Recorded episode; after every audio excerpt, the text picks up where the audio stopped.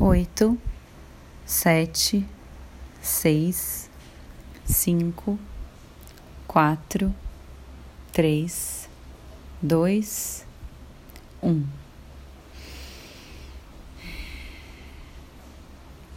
O que o mar ensina para a terra? Como o ritmo e a vida e o sistema das coisas acontecem nas águas do mar em comparação à forma como tudo flui na terra. E dá para fazer um paralelo também com o nosso próprio organismo. Qual é a forma de funcionamento das nossas águas dentro do nosso corpo e das nossas estruturas mais sólidas,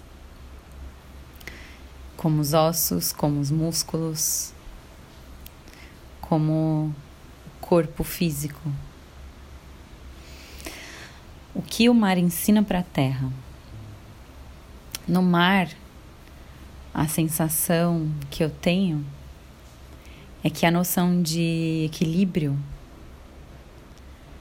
ela é fluida, é um equilíbrio em constante movimento para você fluir com o mar sem ser levado por ele, a gente precisa o tempo inteiro ter uma parte dentro da gente, um, um, eixo fixo e duro, como se a gente encontrasse essa firmeza e essa segurança dentro da gente.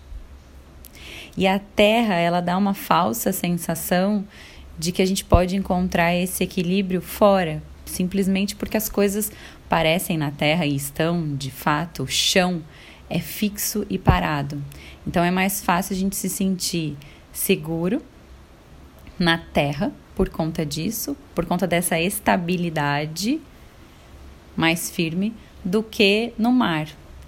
Então, o que o mar, talvez uma, uma primeira lição que o mar ensina para a terra é buscar essa segurança e essa estabilidade dentro da gente.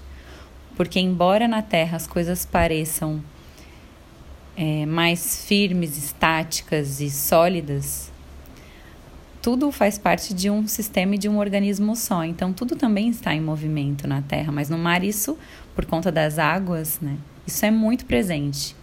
Então, se a gente não encontra essa esse eixo central de equilíbrio e de firmeza e de segurança dentro de si, a gente é levado.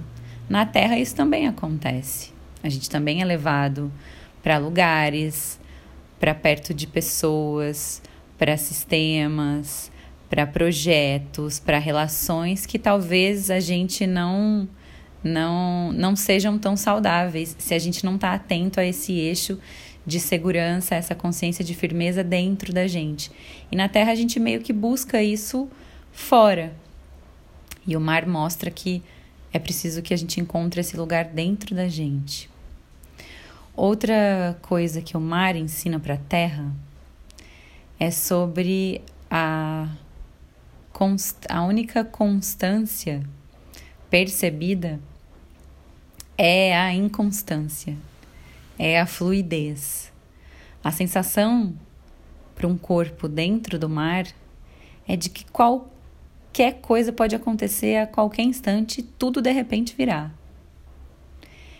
Então é uma sensação de entrega e de conexão, bem é, a sensação que a gente se dissolve no mar. Então essa sensação de entrega e de conexão, ela é muito mais clara no mar, nas águas, do que na terra justamente também por conta da sutileza dessa matéria.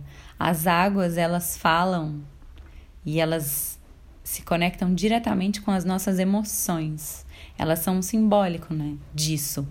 E o mar é o simbólico do nosso inconsciente. Ele simboliza esse lugar. Como é possível que exista uma quantidade e uma área tão gigantesca de águas oceânicas e tão é, mal exploradas quanto o mar. A gente já foi para outros planetas, para fora, é, já há a busca inclusive de uma outra de um outro de uma outra superfície sólida de um outro planeta a ser habitado em alternativa à Terra.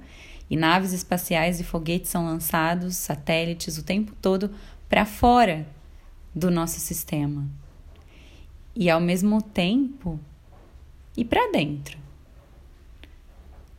pensa na diferença que existe entre os investimentos de tempo de energia de dinheiro para explorar o universo de fora, enquanto o nosso universo de dentro, que pode ser simbolizado pelo mar, pelas profundezas do mar, ir mais fundo, mais dentro.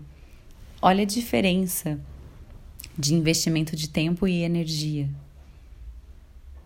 Há pouco tempo eu assisti uma série muito, muito, muito, muito linda, que mexeu muito comigo, da BBC. Eu acho que se chama The, The Blue. The Blue Planet. The Blue Planet, eu acho. Depois eu, eu, eu confirmo isso e coloco no, na descrição desse episódio. E fala exatamente sobre a, sobre a exploração do mar. E pela primeira vez, há pouquíssimo tempo, eles conseguiram é, mandar é, submarinos até o fundo do mar e descobriram formas de vida e sistemas de, de construção de ecologia, de relações, de formação estrutural corpórea de seres impossíveis de ser imaginados antes. Assim, existia um peixe, que é o que eu me lembro agora, mais fortemente, que ele era, ele ficava no, ele mora, essa espécie de peixe, ele mora no, ele rela, rela o, o, as barbataninhas e a barriga no fundíssimo do oceano. Então é um lugar onde não há luz praticamente, é muito escuro. E aí a biologia desse peixe, ela se desenvolveu de forma que a pele dele é completamente transparente. O, o registro do peixe, quando você vê, você consegue enxergar todos os órgãos, todas as células dentro dele. Porque, como falta luz, é, a camada de pele ser transparente já joga, é, já faz essa comunicação entre o interno dele e o externo do mar de uma forma mais direta, se não há bloqueio de luz pela pele. Então ele é transparente e o cérebro dele é, também tem uma estrutura muito diferente. Ele, ele fica bem na frente da cabeça e ele é conectado direto com todos os outros órgãos também, para facilitar esse funcionamento do sistema dele.